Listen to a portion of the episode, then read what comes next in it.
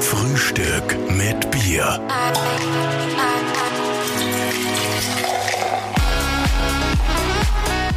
Ja, zum Prost. Zum Prost, zum Wohle. Wohl, zum, Wohl. Cheers. Und herzlich willkommen zu einer neuen Ausgabe von Frühstück mit Bier. Heute mit einem Herrn, der wahrscheinlich am aller, allerbesten zu diesem Format passt. Möglicherweise. Möglicherweise, weil ihn viele natürlich im Fernsehen auch mal mit einem guten Schwächerter, mit dem wir heute anstoßen, assoziieren. Absolut. Hallo Karl Merkatz, wir freuen uns sehr, dass wir bei dir sind. Absolut. Also, wenn ich so viel Bier gesoffen hätte, wie in diesen 24 oder wie viele Folgen es waren, getrunken hätte, wäre ich jetzt Bader. Da wäre ich ja Säufer gewesen. Aber das ist natürlich die Technik. Man raucht auch im Fernsehen, aber man raucht nur dann, wenn man im Bild ist. Und dann kommt der Anschluss, da raucht man wieder den Anschluss, sonst äh, geht's nicht anders. Man kann nicht mit einem Schicker anfangen und dann eine Zigaretten haben, ne? Oder umgekehrt. Oder mit dem Bier, ich kann eins runterleeren, aber bei der zweiten Szene noch einmal wieder dasselbe. Oder, ja, noch nicht ganz drittes Mal. Also du hast das Biertrinken eigentlich gar nicht so genossen als Ja, als schon genossen. Nachher, wenn man gesessen ist in der Pause, hat man, aber das war mir weniger das Bier, weil ich es ja ständig in, in gehabt habe. naja, ich bin eher der Wein und sie haben mich äh, beehrt mit einem Bründelmeier, ist zwar Werbung, aber ein grüner Veltliner, das, was ich hier stehen habe, den werde ich nachher auch trinken, nach, nachdem das Bier zu Ende ist, werde ich auf den Weißen zurückgreifen. Ausgezeichnet. Sehr gut. Wir haben in der Vorbereitung gesehen, dass so ein Bier, das du getrunken hast, äh, damals als, als Edmund Sackbauer, ein Original Schwächerter, ähm, noch mit diesem Aufreißverschluss, das gab es jetzt auf Willhaben zu versteigern um 300 Euro. Also Ach, das ist wunderbar, weil das war dieser Al Aluminiumverschluss. Und dann schoss es heraus. Natürlich muss man es vorher ein bisschen schütteln. Also die, die Fontänen, das war ja ein, ein Klassiker bei dir. Ja, ja, das wurde seiner. Und das sollte auch so sein, wenn es schon äh, dieser Serie war, die äh, eingeschlagen hat, nicht? Du hast es gesagt, du hast 24 Episoden gedreht. Das war 1975 bis 1979 warst du Edmund Sackbauer, der Mundl. Ähm, gefühlt, wenn wir uns daran zurückerinnern, wir hätten uns gedacht, es war viel mehr Episoden und, und viel länger. Wie geht's dir eigentlich damit, dass du mit dem Mundl so identifiziert wirst? Ja, das verstehe ich im Endeffekt auch nicht. Aber ich äh, meine, ich bin ja berufsmäßig ein Schauspieler. Und was heißt Schauspielen? Nicht? Ich habe das natürlich effektiv. Ich war vorher 20 Jahre in Deutschland. Ich war also, ich habe durch 20 Jahre den österreichischen Charakter zwar nicht bekommen, bekommen, aber ich kenne die ganzen Kollegen von Sobotka bis hinunter.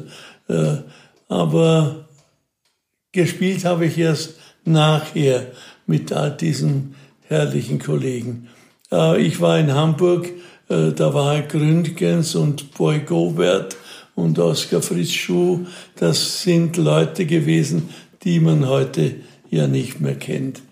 Und äh, Walter Richter, das war mir ein Lehrer, wer kennt ihn schon?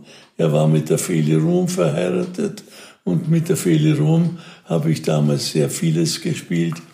Und das geht halt dahin. Die Jahre kommen, die Jahre gehen und gerade in diesem Beruf, es kommen immer neue. Wenn ich mir, ich schaue mir liebend gerne an, alte Filme, die kommen auch sogar schwarz-weiß, weil da sind Schauspieler dabei, die ich verehre, wie der Hans Moser in, in, in alten Filmen schon, Theo Lingen, nicht wahr? Das sind alles, äh, die mich begleitet haben. Und das war bis 1975 mhm. war ich in Hamburg zuerst und dann ging ich nach München an die Kammerspiele. Vielleicht kennt man die noch. Mhm. Und da bekam ich äh, vom Reinhard Schwabinitzky ein Schreiben äh, mit diesem echten Wiener. Ich hatte schon vorher mit ihm gedreht und zwar mit äh, da war er Regieassistent, scheint so. Da haben wir uns kennengelernt. Ich, lustigerweise, hatte aber ein bisschen belegte Stimme. Vielleicht habe ich zu viel gesoffen gestern. Dann eignet sich dieses Frühstück eh hervorragend. Ja, ja. Und äh, der schickte mir ein Buch vom echten, echter Wiener hieß es nicht, Salz der Erde von Hinterberger. Und äh, die erste Folge äh, die war halt äh, eine harte Folge. Die hat mir nicht gefallen. Das habe ich dem Schwabinitzki auch gesagt. Und wir haben uns dann in Salzburg getroffen. Von München war es ja nicht sehr weit nach Salzburg. Und ich sagte ihm, äh, dieser Mann, dieser echte Wiener, der schlägt ständig zu, der schlägt seine Frau und er ist ein sehr grober, derber Hundsknochen und äh, dasselbe hat auch Schwabenitzky empfunden.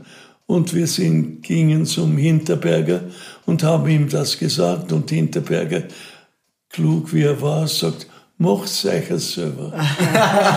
und äh, so sind wir auf den echten Wiener gekommen, der zwar im Charakter so blieb, aber nicht die Proletarität hatte gegen die Frau mhm. und gegen seine Kinder. Wir hatten die erste Folge gedreht und da kam eine Szene vor mit dem Karli, das war der Sohn, mhm. der saß mir gegenüber. Der Fetzenschädel. Ja, zum Beispiel. Wir hielten uns daran, dass die Familiengeschichte immer um den Tisch stattfanden. Mhm. Die gegenseitigen Angriffe oder die Erklärungen oder das schöne Wohlsein mit einem Bier zusammen trinken, das war immer um den Tisch. Oder ein ordentlicher Bauernschnapser. Oder ein Bauernschnapser, ja. Das war alles um den Tisch gezeigt. Eine Familie.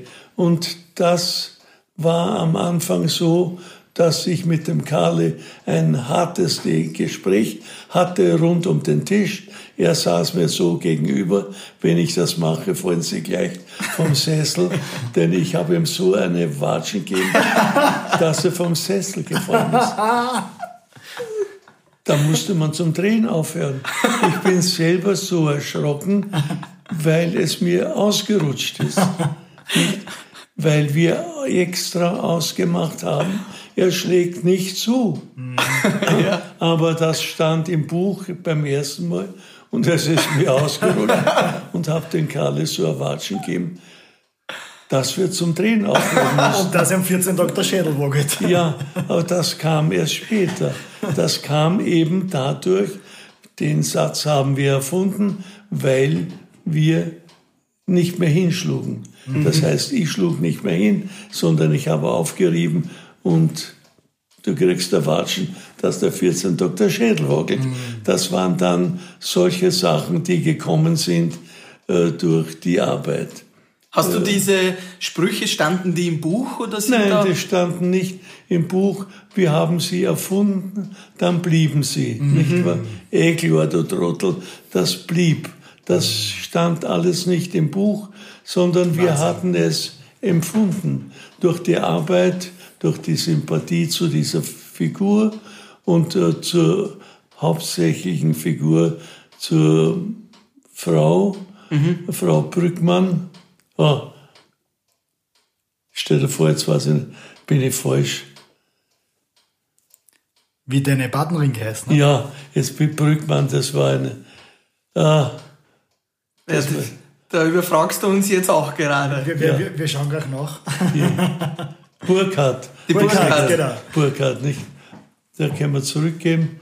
Äh, und äh, eine Partnerin, ohne der hätte ich den echten Wiener, den sogenannten Mundel, nicht spielen können, wenn ich so eine großartige Partnerin gehabt hätte, mhm.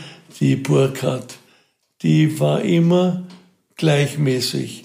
Die habe ich zwar bedroht, aber sie war gleichmäßig.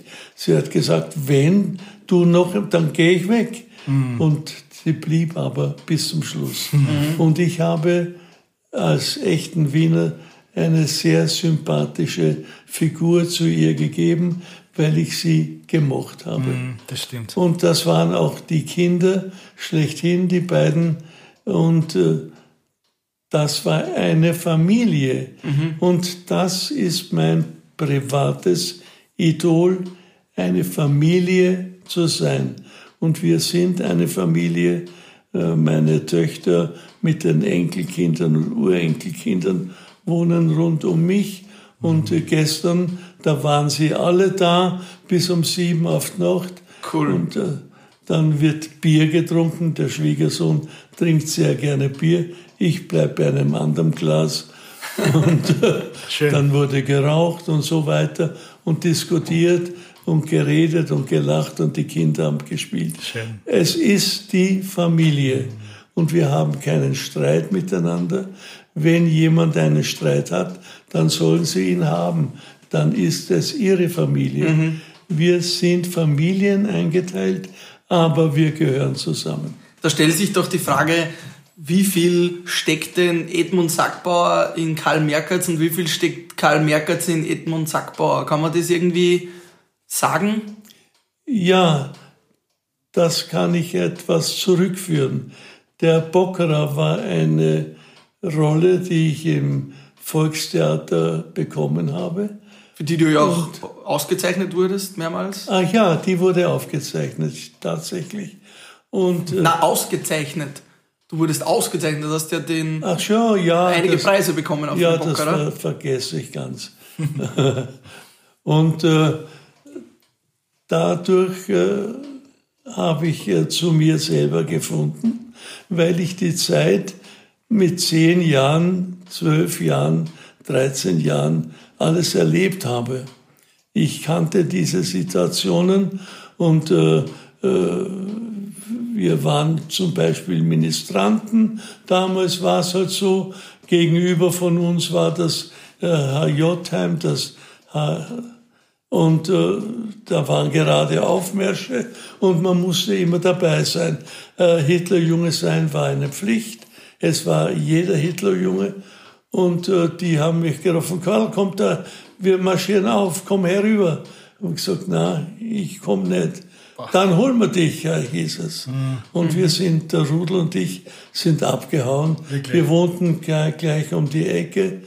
Und äh, ich wusste, die holen uns. Ich kannte ja. den Fähnleinführer, ich kannte die Situationen und wir sind daheim. Die Eltern waren im Rüstungsbetrieb und die, wir sind unter den Betten gelegen und fünf Minuten später kam das ganze Fähnlein, an den wir wohnten parterre, an den Fenstern angestellt und alle herein und klopften ans Fenster und der Fähnleinführer kam an die Küchentür und schlug dran und Karl, wir wissen, dass du da bist. Wenn du nicht zum Heimabend kommst, holen wir deinen Vater ins KZ. Boah, boah. Und das waren schon harte Bandagen. Wir wussten nicht, was KZ bedeutete, mhm. sondern es war ein Arbeitslager. Mhm. Der Herr Eller hat gesagt, der Hitler ist ein Arschloch. 14 Tage später ist er, das war der Freund von äh, mir der Vater. Er wurde einberufen und 14 Tage später bekam seine Frau ein Schreiben, er sei bei einem Arbeitsunfall ums Leben gekommen. Und das ging alles in uns Burschen hinein. Mhm. Wir wussten nicht exakt, was es war, aber beim nächsten Geländespiel bin ich dem Fähnleinführer vom Rücken her auf den Rücken gesprungen und habe ihn so gedroschen, dass ihm das Blut aus der Nase und so herunterlief und das Spiel wurde abgebrochen. Ich hatte keine Repressalien. Das war, das war Krieg. Das waren wir. Und das habe ich natürlich alles mitbekommen.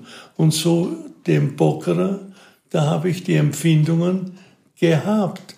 Und darum mhm. konnte er auch so sein. Das kam alles aus mir heraus. Natürlich spielte der Bockerer in einer anderen Situation, der Mann, der Fleischhauer. Aber in mir war die Situation. Ich kannte sie, nicht wahr? Und äh, darum glaube ich, wurde dieser Bockerer mit der Regie. Pflegel war ein außerordentlicher Regisseur. Wir haben gut zusammengearbeitet und so wurde dieses Stück also ein Primat. Mhm. Ich habe Preis.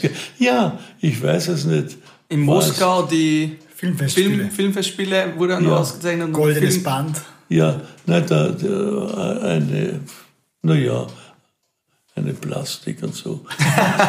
oh, mit dem Stern und so. Hast du die noch irgendwo stehen? Oder? Ja, im Schrank.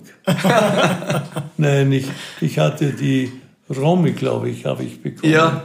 für den Pockerer, nicht? auch. Weil das war die erste, der erste Preis, den ich bekam.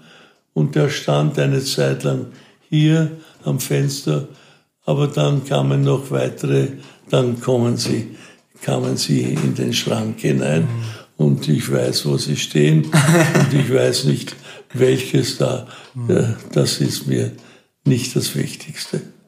Lieber Karl, du hast von deiner Jugend gesprochen. Wie war das damals? Du hast eigentlich eine Tischlerlehre begonnen und äh, jetzt bist du dein Leben lang Schauspieler. Wie ist das dann gekommen?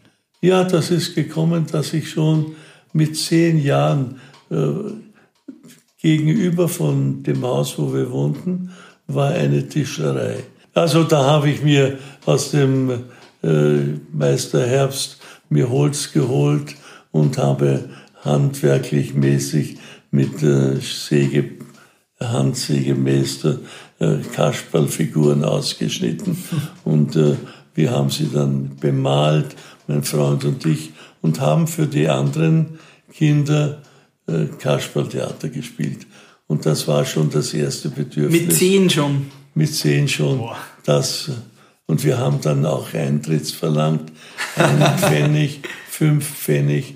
Da haben wir ein bisschen Geld zusammengekriegt. Also immer schon auch ein Businessman, der Bitte? Karl Merkertz. Immer schon auch ein, ein Geschäftsmann, der Karl Nein, Merkertz. gar nicht. Aber wir mussten ja das Holz kaufen. Das hat ja fünf Mark gekostet und so. Da muss man, da, ich konnte nicht zum Vater gehen, sagte, Vater, geh, brauchen wir. Nein, gar nicht, das mussten wir uns verdienen. Bei der Messe, da haben wir ins Gegenwärtel ein bisschen vor Pfennige reingekriegt. Die haben wir dann gestohlen. und hatten also äh, für äh, das äh, zu machen, Kasperlfiguren, das konnten wir damit. Und dadurch kam das äh, Bewusstsein, einfach Schauspieler zu werden. Und nachdem die Zeit vorübergang, äh, die Russen da waren und die Jahre vergangen sind, äh, bis äh, 50 herum, da spielten wir dann gemeinsam im Keller Laienspiel. Wir, der, der Kurtel, der Fredel und ich, wir haben da für die Kirchenweibeln, haben wir gesagt, Theater gespielt, irgendeinen Mono- Monolog gesagt und äh, das hat den Leuten gefallen. Den verlorenen Sohn, das war damals ein Stück, das überall lief. Der verlorene Sohn vom Naderer, vielleicht erfahren Sie das. Und da spielte ich den verlorenen Sohn und der Vater kam und der Sohn hat geweint und der Vater hat, mein Lieber, so. und dann haben die Kirchenweiber auch geweint. Das, das war uns eine Freude. Und äh, bis wir entdeckt hatten, wir nicht weniger, sondern die Pfadfinder hatten eine Laienspieltruppe, die hatten einen, einen Saal, da war eine Bühne, da haben sie alles Mögliche gespielt und die haben uns entdeckt, weil wir bekannt wurden in der Kirche. Die spielen halt wieder Theater, dann sind die sogenannten älteren Frauen wiedergekommen und da haben wir Kasperltheater gespielt und äh, Monologe gespielt und äh, die Pfadfinder sind dann gekommen, wollt ihr nicht bei uns mitspielen? Wir haben eine Bühne und das haben wir getan. Und das erste Stück war Oma, ein spielte mit äh, in Arabien oder irgendwo mit Turban und so. Und der Kurtel bekam diese Rolle. Und die hat er gespielt, wunderbar. Und seit immer Zeit äh, sind wir Schauspieler, Laienschauspieler geworden im Theater, im Laientheater der Pfadfinder. Und äh, ich äh, wollte natürlich Schauspieler werden und meine Mutter hat gesagt, Schauspieler ist ein Hungerleiderberuf, du musst einen richtigen Beruf lernen. Ja. Und da habe ich also gesagt, gut, ich werde Tischler, den kannte ich schon, ich kannte die Werkstätte, ich kannte die Hobelbänke und ich halte das Sperrholz, Sperrholz, Aha. jetzt haben wir es nicht. Und daraus konnte ich schon arbeiten und da habe ich drei Jahre lang gelernt und zwischendurch am Wochenende haben wir Theater gespielt. Damals trug man einen Schurz, also wenn ich in meiner Werkstatt bin. Ich habe auch immer noch einen Schurz. Äh, Lederschurz? Nein, einen normalen Schurz, wo man sich die Finger abwischen konnte, wenn sie voll mhm. Leim waren oder irgendwie. Ich habe noch Werkzeuge aus der Lehrzeit. Ein Hobel und Stemmeisen, das habe ich mitgenommen. Und äh, da waren drei Jahre Lehrzeit und äh, dann wusste ich schon, wo äh, Schauspielschule wären. In Wien wäre das äh, eine Schauspielschule. Da, das war eine hohe Schauspielschule. Da kam ich nicht hin. Aber ich wusste, in Zürich gäbe es noch eine. Mhm. Und damals war es so, äh, dass man Zürich Schweiz angestrebt hat, weil Schweiz alles hatte. Da hatte man Schokolade gekommen, das wusste man schon. Und äh, da, die suchten Fremdarbeiter, mhm. so wie es heute zum Teil passierte. Und äh, Fremdarbeiter, Theater habe ich mich, ah pardon, äh, Fremdarbeiter, ich habe mich bemüht und bekam ein, in einer Bäckerei einen, äh, eine Erlaubnis, Fremdenerlaubnis, die dauerte drei Monate. Und äh, da war ich in Zürich und da gab es eine Schauspielschule. Die habe ich kennengelernt, da habe ich mich vorgestellt während der anderen Zeit und die haben mich aufgenommen und da habe ich Schauspiel gelernt. Mhm. Und äh, die Lehrer die waren sehr angenehm. Walter Richter, äh, der hat mich unterrichtet, Schomberg, das, die hat mich auch unterrichtet. Die habe ich dann später, als ich berufsmäßig fertig war, auch mit denen gespielt. Da, na ja, das führt alles zu weit. Und, äh, war es dann, war's dann ein, ein Hungerbrotberuf, für deine Mutter ja, gefürchtet hat? Das, na ja, Brot. Äh, ich hatte ein bisschen verdient äh, als Bäckerausläufer mit einem Buckelkorb mit Brot und, und dann habe ich sogar schon in der Bäckerei mitarbeiten dürfen. Und äh, so hatte ich etwas Geld verdient, so dass ich die Schauspielschule bezahlen konnte. Und äh, da gab es einen Lehrer, der sagte, nicht vorher, ich musste wieder die Schweiz verlassen nach drei Monaten. Ich, man hat immer drei Monate mhm. Aufenthalt be bekommen und beim letzten drei Monate wurde ich zur Fremdenpolizei gebeten und die haben gesagt, drei Monate, Sie müssen die Schweiz wieder verlassen. Aber ich schaue schon, alles okay. Und da war ein Beamter, der hatte Zugang zum Theater. Und der hat mir gesagt, gehen Sie mit diesen drei Monaten und nach drei Monaten kommen Sie wieder und dann können Sie in die Schauspielschule wieder gehen. Und das habe ich gemacht und nach drei Monaten kam ich wieder zu diesem Beamten, sagt, alles in Ordnung, Aufenthaltsbewilligung. Toll. Und äh, dann ging ich in die Schauspielschule. Äh, äh, drei Monate. Dann waren zwei Jahre relativ voll. Und äh, der eine lehrte mich äh, am Abend äh, sagt er, kommen Sie mit, damit Sie Schauspieler werden können. Er hat mich da unterrichtet und er hat die Bibel in die Hand genommen. War ich natürlich überrascht. Was will er mir da für Theater lernen? Und hat irgendwo die aufgeschlagen und wir haben über das Thema, das er aufgeschlagen hatte, gesprochen.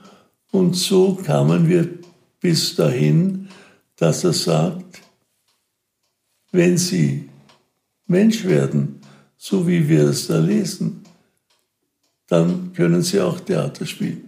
Dann mhm. brauchen Sie keine Schule. Dann brauchen Sie vielleicht äh, Text lernen, müssen Sie lernen oder äh, Theater müssen Sie spielen können. Und äh, das können Sie ohne Zweifel, denn dann spielen Sie aus Ihrer Persönlichkeit die Figur, die Sie hier lernen, wenn Sie Mensch werden. Mhm. Und das habe ich getan und bin außerordentlich glücklich, dass ich dies gelernt habe mhm. und dadurch eine persönliche Sicherheit erfuhr. Mhm. Und dann ging ich nach Salzburg, nach Salzburg zurück an das Mozarteum und da lernte ich zwei Jahre noch die Schauspielschule und äh, nach zwei Jahren, leider muss ich sagen, habe ich den besten Abschluss gehabt und habe damals 7000 Schilling bekommen. Das war sehr, sehr viel Geld. Von der Schule? Von der Schule. Als ersten Preis der beste. Äh, und äh, ich hatte mich damals schon bemüht, in Deutschland an 40 äh, Theater angeschrieben. Mhm. Um, aber was hat man damals geschrieben? Man hatte keine Ahnung. Ein bisschen geschrieben, ein Foto dazu gelebt, so mit Sacken drauf. Und da kamen keine Antwort. 40 haben nicht geschrieben. Ein einziges Theater hat geschrieben. Das war Heilbronn, das kleine Theater in Heilbronn. Natürlich bin ich hingefahren und ja, wir würden Sie gerne engagieren, aber Sie müssen noch dazu machen. Souffleur müssen Sie machen und dann Bühnenbild müssen Sie hinten der Bühne alles richten, mhm. also Bühnemeister werden und dann vielleicht einmal eine kleine Rolle übernehmen mhm. und dann werden wir weitersehen. Mhm. Und die Gage ist natürlich nicht sehr hoch, aber wenn Sie kommen, dass wir vielleicht äh, irgendwo, dass Sie wo einspringen, da brauchen Sie zwei Anzüge. Einen Abendanzug und einen normalen Anzug. Und das hatte ich natürlich alles nicht aber ich hatte 7000 Schilling. Und da fuhr ich nach Freilassing, alles mit dem Zoll noch, und äh, bin zu einem Schneider gegangen und habe mir zwei Anzüge machen lassen. Einen Straßenanzug und einen Abendanzug. Mhm. Das hat er mir gemacht. Und für jeden Anzug musste ich nach Freilassing fahren. Und die Zöllner, dadurch kannte mich ein Zöllner, dem ich schon lange verdächtig wurde. Denn wenn ich herüberkam, was haben Sie zu verloren? Nichts, ich habe gar nichts. Ich war nur drüben bei Freunden. Aha, alles gut und recht. Bei dem letzten Anzug, da holt er mich raus, sagt, kommen Sie, Herr Merkers, Sie kommen ja immer wieder hierher. Äh, haben Sie etwas zu verzollen? Sag ich, nein, gar nichts. Ich war in einem Kaffeehaus. Kommen Sie mit ziehen Sie sich mal aus. Ich musste mich nackt ausziehen und dann beugen und wegen Rauschgift.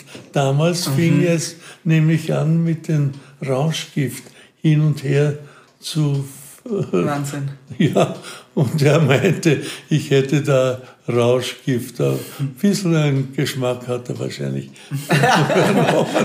war es nur ein Anzug. dann hat er mich gehen lassen. Und die zwei Anzüge, die dann fertig waren, habe ich nach Heilbronn schicken lassen. Also fielen sie außerhalb des hm. Zoll. Und dann kam ich zum, im Herbst zum Antreten dieses Theaters. Und in der ersten Partie, da war in der Garderobe, also äh, in der Kantine, da waren immer zwei Mädchen, die kamen mit. Und denn die eine kam mit, äh, das war die Freundin. Und der eine, die hatte eine Beziehung zu dem Mann, der die Kulissen gebracht hat. Der hat sie weggefahren in ein Lager und kam immer wieder und da kam sie immer mit. Und natürlich habe ich sie angehaut, wie man so schön sagt. und äh, das Ankaute ging so weit, dass ich sie nicht mehr gehauen habe. Und da sind wir 63 Jahre zusammen. Wahnsinn. Das erste Engagement und das erste Mal eine Frau, Die Martha. geblieben ist. Die Martha bis heute. Die Martha hat uns ja heute auch schon empfangen, ganz lieb hier im Haus bei dir. Ja, bitte, das mag sein. In Straßwalchen. Und, und lieber, lieber Karl, auch ganz spannend, nämlich, ähm, wir waren vor kurzem beim Sepp Forcher auch bei Frühstück mit Bier und auch der ist seit 63 Jahren, wie du sagst, mit seiner Frau verheiratet. Ja, also das ihr weiß ich beide teilt euch äh, das, Das das noch 90 Hochzeitsjahr. Jahre. Was ist denn da das Geheimnis einer so langen Ehe, einer so glücklichen Beziehung? Ja, eine Form von Ehrlichkeit gehört dazu und äh, den anderen reflektieren und zusammen zu sein. Und wenn man Fehler macht, dann muss man sich dazu erkennen. Da muss man den Fehler nicht sagen, ah, du hast wieder oder der. Nein, man weiß ganz genau, was man für Fehler macht und mit 60 Jahren kommt man schon ein paar Mal dazu, nicht?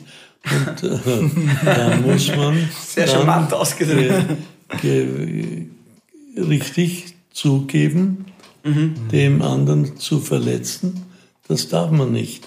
Und da muss man das bereinigen und dadurch geht es so lange.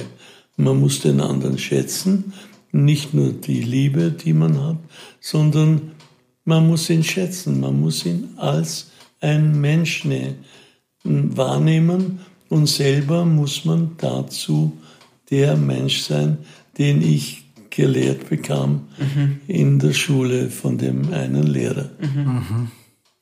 Und das hat sich bis heute durchgezogen. Das ist toll. Lieber Karl, man hört hier im Hintergrund unseren Frühstück mit Bier Bierwagen. Der Frühstück mit Bier. Bierwagen. Der bringt immer ein frisches Bier nach und das Ja. ist immer so der Moment, wo wir über kleine Jugendsünden sprechen, über irgendwas Lustiges, was dem Karl Merkertz mal in seinem Leben passiert ist. Ja, mir ist vieles passiert. Ja, äh, wenn ich so, man muss aber nachdenken. Ja? Es war, dass äh, die Synagoge nebenan war ein Wirtshaus, das ich auch kannte, weil da war eine Kegelbahn und da war ich Kegelbub. Also Kegelbub immer ausstellen. Das gab es damals nicht, dass die automatisch Ja. ja. und so haben wir hinten gestanden und die Partie wieder aufgestellt. Und gegenüber war der Rest der Wiener Neustädter Stadtmauer. Da, die ging noch ja, zum Teil und äh, damals war das Klettern eine Symbiose, hohe Wand, da muss man raufklettern und das haben wir auch stückelweise getan. Und die alte Stadtmauer, die war natürlich auch aus Stein und so weiter gemauert. Und bis zu den Zinken oben äh, bin ich einfach einmal hinaufgeklettert. Und dann war ich oben. Dann war ich oben. Und wie komme ich wieder runter? Wie hoch war das circa? Ja, ja, der war 10, 15 Meter schon. Und äh, da habe ich dann heruntergeschrien und der, der Kellner, der kannte mich. Ah, Karl, du blöder Hund, da steckst drauf. Und kam mit einer langen Leiter, die zum Ausschieben war, bis hinauf. Und da kam ich die Leiter dann herunter und selig, dass ich da war. Aber bei der letzten Absteigen hat er mir so ein Watschen gegeben, die ich nie mehr vergessen habe. War diese Watschen dann auch der Grund Ja, eigentlich? der Kali wahrscheinlich. Ja, genau. Und waren diese Watschen auch der Grund, wieso du dann Wiener Neustadt irgendwann den Rücken gekehrt hast? Oder wieso bist du dann in dieses wunderschöne Straßwalchen? Wir sitzen da in einem sehr idyllischen Ja. alten Haus mit einem schönen, ruhigen Grund. Wie, wie hat es dich dann daher verschlagen? Ja, ja, der Beruf, den habe ich angenommen und äh, ich äh, hatte damals in Heilbronn einen Agenten kennengelernt, Alois Starker, und der hatte die Kollegen schon geführt und habe ich auch angenommen. Und er hat mich, ähm, zwei Jahre war ich in Heilbronn, für das dritte Jahr weitergeführt. Und da wollte ich nicht mehr, denn ich hatte das Gefühl, es geht auch so. Und da haben wir uns ein bisschen gestritten, dass ich das dritte Jahr nicht mehr mitmache. Denn er, er hat ja auch etwas gekostet. Und so viel habe ich damals nicht verdient. Und ich musste natürlich auch eine Wohnung bezahlen. Und das wollte er nicht, dass ich weggehe. Aber gut, wir haben uns dann gelöst. Und von diesem Augenblick an bis heute hatte ich keinen Agenten. Es ist alles auf mich zugekommen. Es ist alles auf mich zugekommen. Jede Rolle, jeder Film Wahnsinn. ist gekommen. Und das ist das Ehrenwerte an dem, was der Lehrer mich gelehrt hat. Das Vertrauen zu haben und äh, keine Angst zu haben, denn es wird alles auf dich zukommen. Und das habe ich getan. Und da ich Ministrant war, hatte ich schon einen Zugang zu einer bestimmten Frau. Die habe ich gefunden, da drüben steht sie äh, in einem Geschäft, äh, wo eine afrikanische Kunst verkauft wurde. Und da ging ich mit meiner Frau hinein. Ich weiß nicht mehr, wo es war, in Köln oder irgendwo. Und da stand am Fensterbrett diese einzige Figur, alles andere war schwarz. Und äh, habe ich gesagt, na, die nehmen wir doch mit. Sofort, die haben wir fast umsonst gekriegt. Es fehlen die Hände, die goldene Hände, die Krone, die goldene Krone und äh, der Schlangenkopf, der auch goldene war. Die Schlange ist alles noch da, die Hände sind da, man sieht, wo die angesteckt waren. Und das war die Genugtuung, die mich immer geführt hat. Also es Bis steht eine heute. Marienstatue. ne? Bis heute. Und äh, wir suchten von Hamburg einen Wohnsitz wieder in Österreich. Ich war 20 Jahre in Deutschland, Wohnung, alles gekauft. Wir wollten uns da ansiedeln und dann sagten wir, na ja, äh, vielleicht wäre es Österreich doch besser. Ich hatte damals schon Festspiele mitgemacht. Und da sagt man, wenn in Festspiele sind, da sucht man doch irgendetwas. Und diese Frau, die wir eine Agentin da gefunden haben, durch eine Freundin, die sagte, geh doch zu der Frau, die hat alles alte Häuser. Denn sie zeigte uns zuerst einen schönen Betonblock, schönes, schönes Haus, ganz neu. Und gesagt, nein, da wollen wir nicht. Und dann hat sie uns äh, zu alten Häusern geführt. Und es sagte, eines weiß ich, das kann ich Ihnen zeigen. Und äh, wir saßen in ihrem Auto. Sie sagte nicht wohin.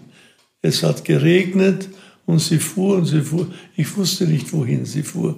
Und da kam sie hierher und da stand ein Haus da vorne, das schon über die Straße herüber sich beugte. habe gesagt, naja, um Gottes Willen, nein.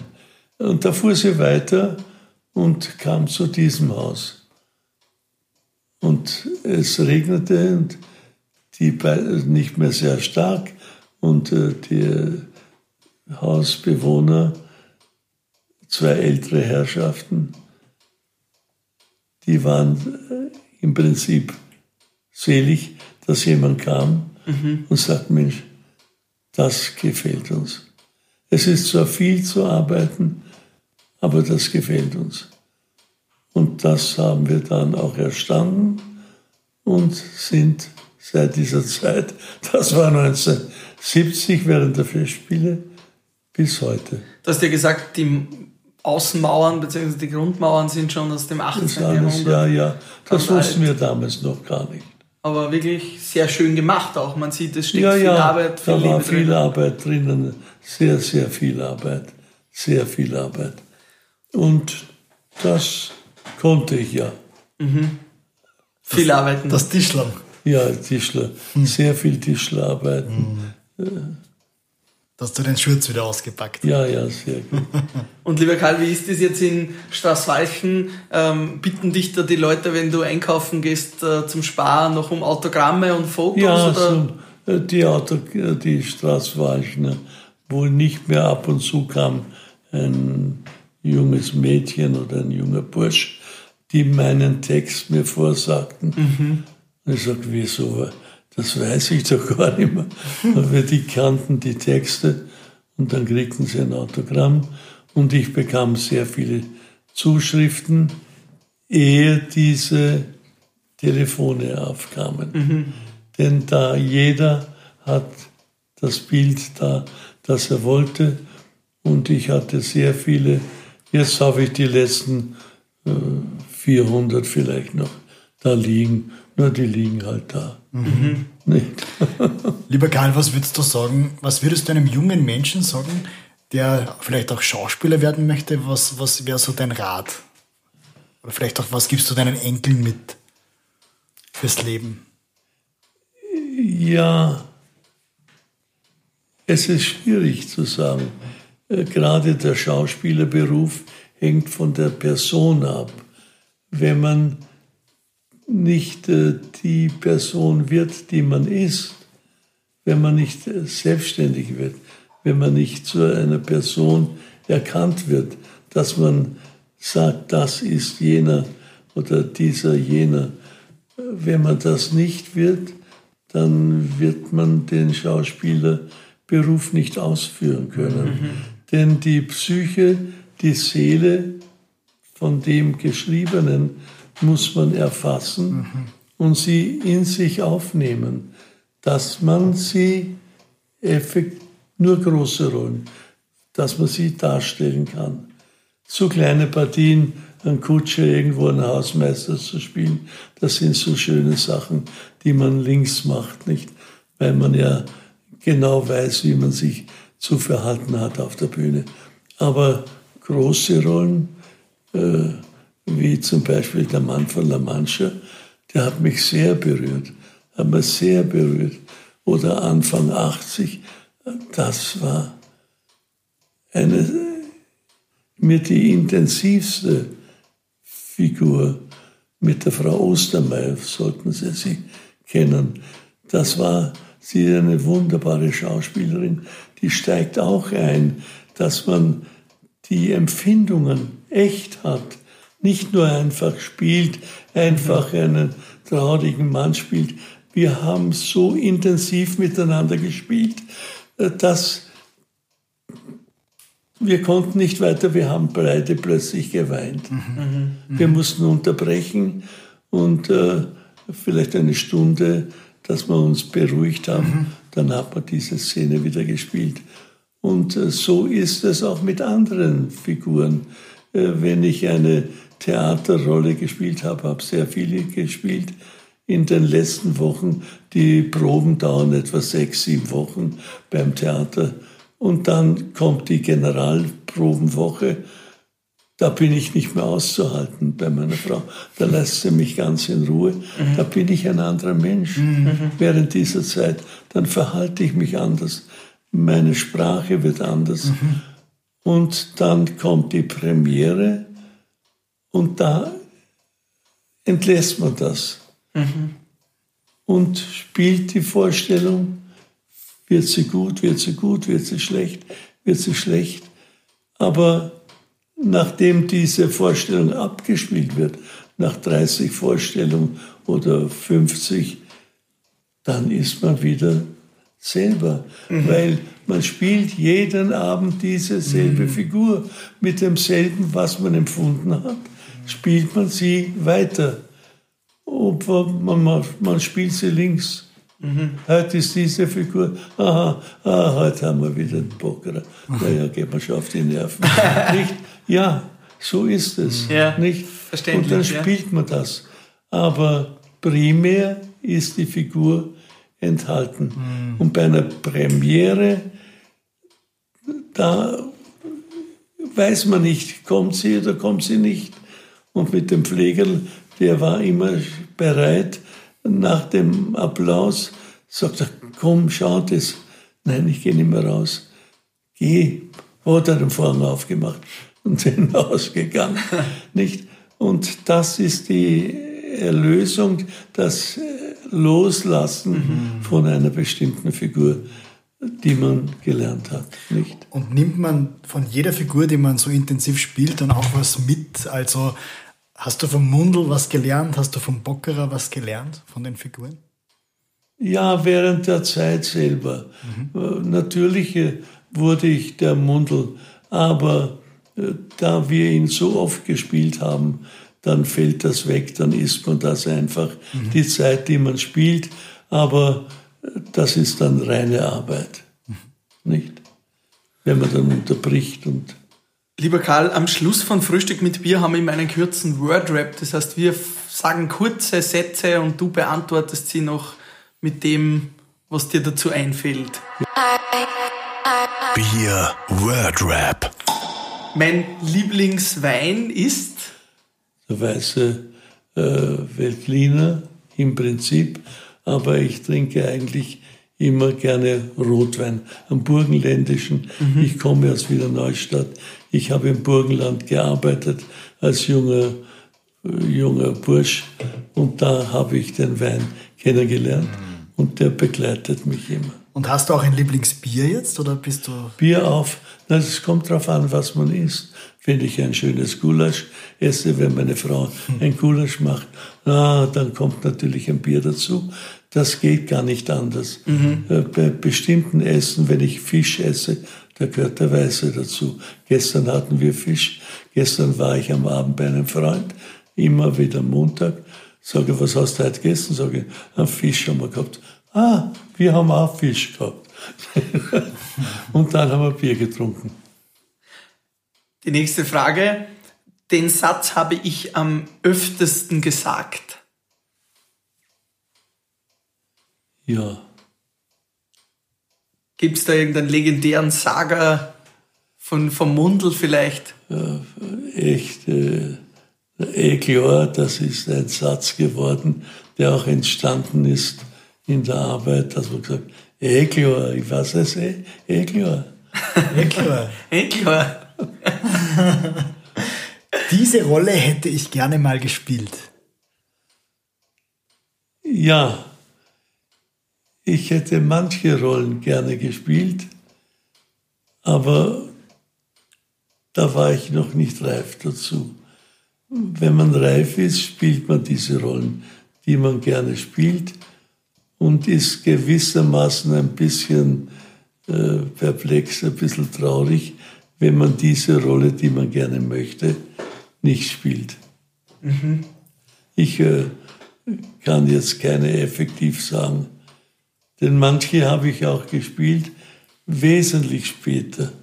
Da haben schon drei, vier andere gespielt und sage, na, zum Beispiel, ich sang ich habe sehr viele Lieder, die ich singe. Ich habe so einen heurigen Abend und da kamen alle Lieder vor. Ich weiß nicht, was es ist, ich rede so gern. Das hat Hans Moser gesungen und dann habe ich ihn verehrt mit diesem Lied. Und ich hatte diese, diesen heurigen Abend über 100 Mal gespielt und konnte die Reblaus nicht hinein, weil ich äh, mich geniert habe, äh, die Reblaus zu singen nach Hans Moser. Ja. Und ich singe die Wiener Lieder nicht wie die Heurigen es singen. Die Heurigen sind wunderbar. Wenn sie so warte, dann versteht man oft das Wort nicht. Und äh, ich singe die Lieder. Es sind Lieder. Mhm. Und die Reblaus ist auch ein Lied. Ich singe die Reblaus, habe ich mich dann doch aufgeschwungen, sie zu singen. Natürlich mit dem Idiom, das wir haben. Ich bin Österreicher und das Lied hat auch bestimmte Melodien, Idiome im, im Lied. Das lasse ich schon anklingen, aber ich singe es nicht so wie der Hans Moser. Mhm. Das kann ich nicht, denn ich bin nicht der Hans Moser. Mhm. Du bist der Karl Merkert. Naja. Und lieber Karl, abschließend noch die Frage, mit wem würdest du gerne noch ein Frühstück mit Bier erleben? Gibt es noch ein Idol? Ein Idol im Prinzip. Meine Frau trinkt leider kein Bier. sie trinkt auch keinen Alkohol. Mhm. Seltsamerweise, obwohl ich sie immer wieder sage, probier's einmal. Vielleicht klappt es ja noch. Aber wenn ich äh, die Ostermeier nennen würde, mit der würde ich gerne wieder ein Bier trinken oder ein Glas Wein. Ich wollte sie jetzt, gestern dachte ich wieder, ich äh, rufe dich an.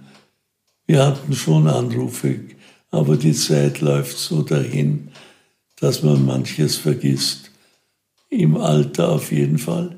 Ich äh, nenne mich nicht alt, denn morgen ist ein neuer Tag. Mhm.